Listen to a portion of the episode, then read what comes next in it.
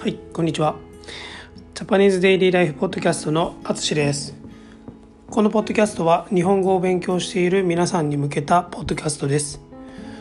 はい。えー、と前回のポッドキャストはね、ちょっと TOEIC のテストを受けましたという話をしたんですけど、今回は海外旅行の話の続きに戻ります。えー、と、まあ、2月の終わりに行ったドイツとオランダへの海外旅行の話を結構今18個目ですね。はい。結構長いことしています。はい。今回はオランダの2日目ですね。マーソリヒトという町を歩いたという話です。この町はですね先日あの仲良くなったこの愛登記の、えー日本語の先生に教えてもらった場所です。彼女がオランダに住んでいた時に一度行ったことがある場所で、まあ、とても気に入ったということを聞いていたので今回あの僕と妻の旅行で行くことに決めました。で少しマンストリヒトについてちょっと説明します、えー皆さんは聞いたことがありますか、えーちなみに僕は知らない町でしたね。初めて名前を聞きました。えーとまあ、世界史を勉強していた人は知っているかもしれないですけれども、まあ、マーストリヒト条約というのがあった町ですね。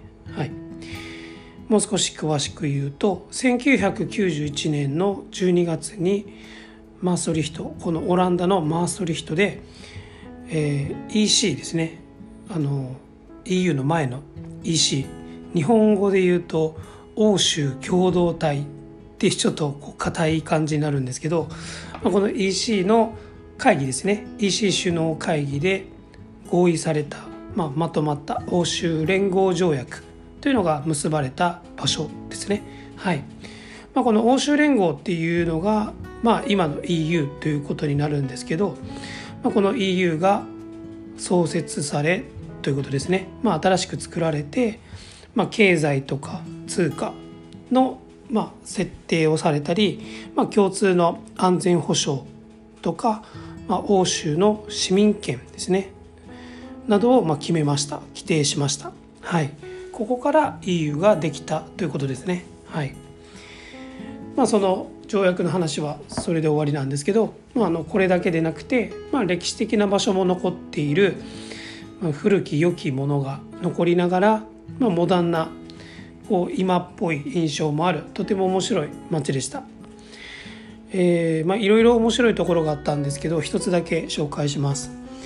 えっ、と、まあ、本屋さんがねあるんですけどブックストアこれドミニカネっていうのかな？うん。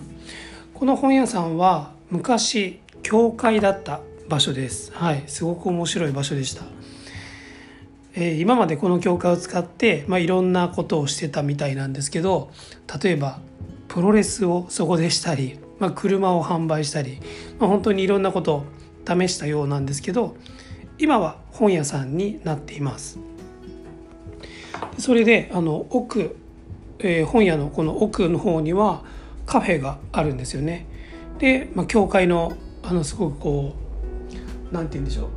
あの屋根が高いというかすごく空間が広いそういうちょっとよく厳かとか言うんですけど、まあ、そういう雰囲気を感じながらあのゆっくりできる場所ですね、はい、そういう教教会の雰囲気を感じながら本を探すことができます。はい、これはあの初めての体験でしたとても面白かったです。それからですね、まあ、この本屋にはたくさんの日本の本がありました。うん、特に漫画ですね。はい、例えば「あの鬼滅の刃」とか「まあ、デスノート」とか「鋼の錬金術師」とか「ドラゴンボール」あとは「スパイファミリー」ですね。はい、などなど、うん、それからジブリの本もありました。はい、ジブリは皆さん知ってるんですかね？はい、あの風の谷のナウシカとか千と千尋の神隠しとかえっ、ともののけ姫とかね。はい。いろいろありますけど魔女の宅急便とかね。はい。めちゃくちゃ面白いです。はい。で本当にいろんな漫画が置いてあってとても嬉しかったですね。はい。まあ日本から、まあ、本当にすごい離れたこのオランダの場所にね日本の漫画を買ってくれる人がいるんだなと思うとすごくワクワクしました。はい。えーとまあ、これは本屋の話だけしたんですけど、まあ、昔の要塞の跡が残っていたりとか、まあ、町の中心には大きな川が流れてるんですね、はい、これは結構オランダの特徴な気がします、はい、それからカフェとかレストラン、えー、雑貨とか、まあ、服屋さんとかね、まあ、本当にたくさんの店がありました。いろんな景色が楽しめたマーソリヒトですね。はいとても面白かったです。ということで、まあ、今回はマーソリヒトの街を歩いたという話をしました。えーと、それからですね、まあ、今あの日本に旅行する人もとても増えてますね。あの、まあ、もちろんニュースでも聞きますし、まあ、僕の愛登記のレッスンを予約してくれている方も、まあ、今年日本に行きますとか、まあ、来年日本に行きますとか。でだからまあ日本語の勉強したい練習したいという方が多いですね。増えてきてます。はい。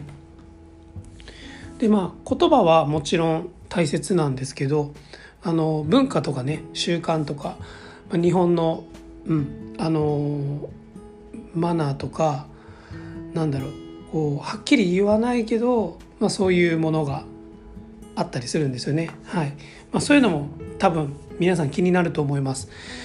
なので、まあ、オンラインレッスンではそういった話もあのしていますしあのできます。はいなので、まあ、あのぜひ僕と話したいと思った方はぜひ愛登記であの僕のトライアルレッスンを予約してみてください。はいお待ちしています。